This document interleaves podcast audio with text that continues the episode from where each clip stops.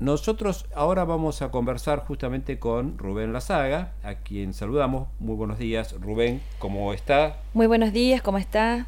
buen día, buen día, ¿cómo les va? Muchas gracias por la comunicación.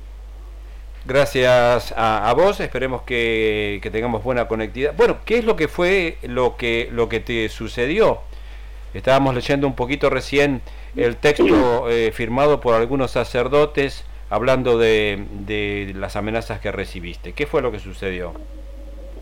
No, lo que, eso, lo que sucedió es eso, que ayer por la mañana recibimos un, texto, un WhatsApp, este, diciendo que, bueno, en realidad el WhatsApp lo recibe la secretaria parroquial en su número, en su número particular, para que me haga llegar un mensaje a mí, al cura, que, los caminos del Pellegrini son largos y solitarios y que no me metan lo que no me corresponde y que bueno que la próxima vez no va a haber mensaje de advertencia.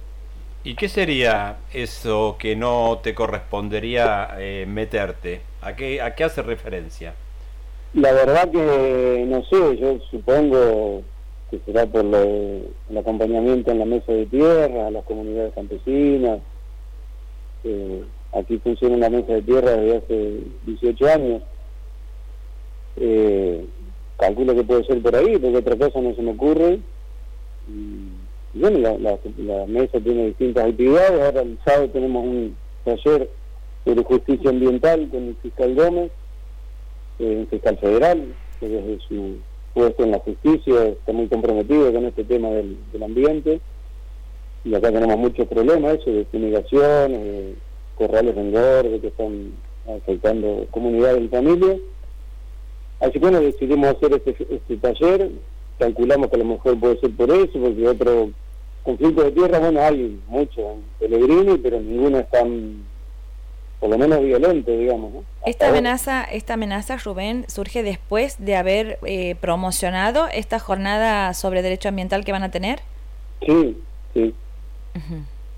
¿Y se ha realizado la denuncia? ¿Se ha podido detectar de dónde, de la procedencia del número? En, eso está actuando la justicia federal, sí. ¿Vos has presentado la denuncia o actuó de hecho?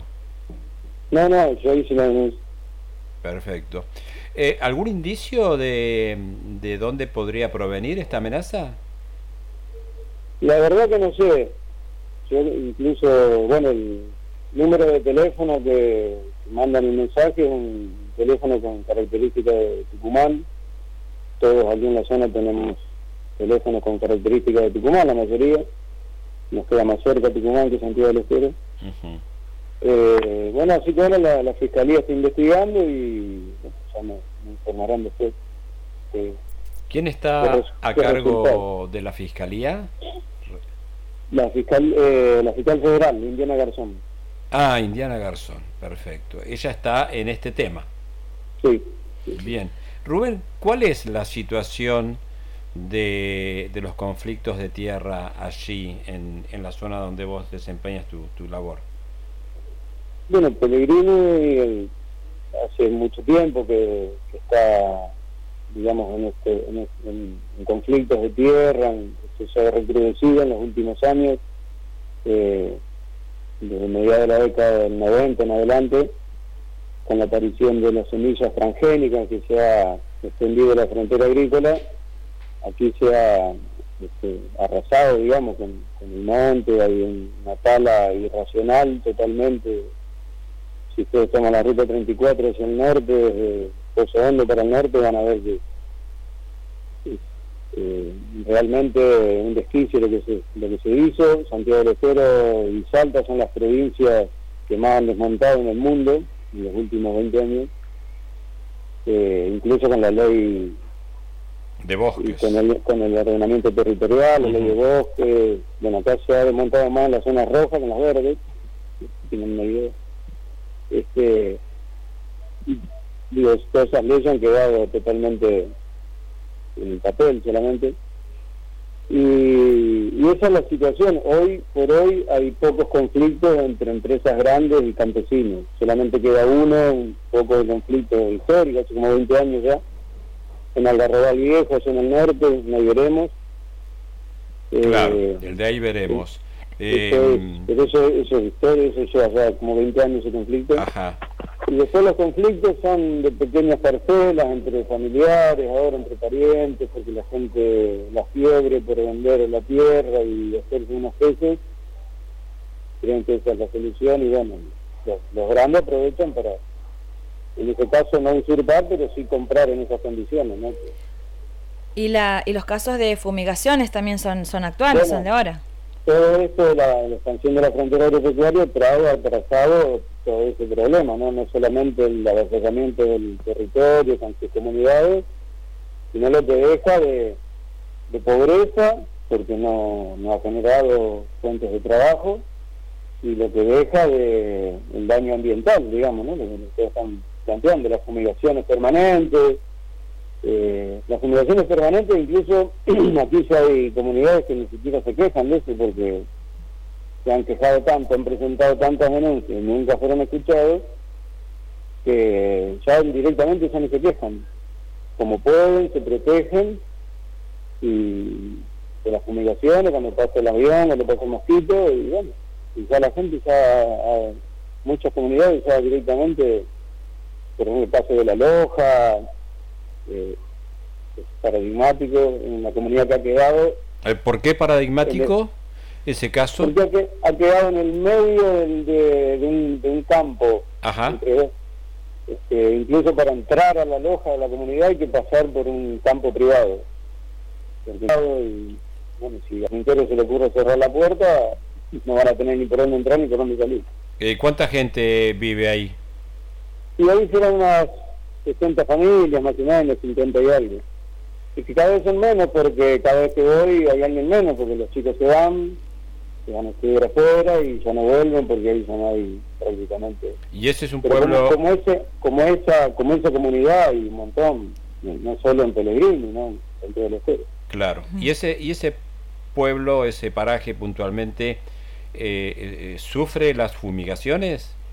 Sí, bueno, han presentado denuncia, el director de la escuela que ya se jubiló, a las comunidades, tenemos. Y bueno, ahí están las denuncias, nunca, nunca ha pasado nada. ¿La mesa parroquial en este sentido se ha, se ha pronunciado? Sí, la mesa parroquial ha acompañado, hay pronunciamientos, hay eh, intervenciones, pero bueno, nosotros no tenemos poder, digamos, de, de cambiar eso, de aplicar la ley, digamos, eso lo tiene que hacer el Estado. Padre, ¿y usted tiene miedo o ha sentido miedo por esta amenaza o la comunidad cómo, cómo está? No, miedo no, preocupado por eh, que esto no es solamente para mí, sino mucha gente cuando ve estas cosas siente miedo y bueno, y aflojan y las organizaciones se van desarmando y cada vez cuesta más. Eh, entonces, claro, se hace una lucha muy, muy desigual. ¿Cuánto hace que este, estás ahí en Nueva Esperanza, Rubén? Yo estoy desde marzo del 2019. Ajá. Estamos hablando con el sacerdote Rubén Lazaga, quien eh, vive en Nueva Esperanza y su actividad pastoral eh, comprende a gran parte del departamento Pellegrini, ¿está bien así? Todo el departamento. Todo el departamento Pellegrini. Bien, este fue amenazado en el día de ayer, aparentemente la amenaza tiene que ver con los conflictos de tierra y los conflictos ambientales, porque eh, surge luego de la del anuncio de que se va a realizar un taller ambiental este fin de semana y ahí eh, recibe esta, estas amenazas en un territorio, como escuchábamos recién, que está, además de los conflictos de tierra, está afectado por las fumigaciones.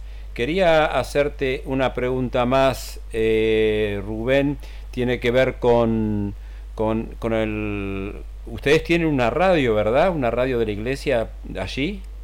Sí, sí, justo estoy en la radio ahora.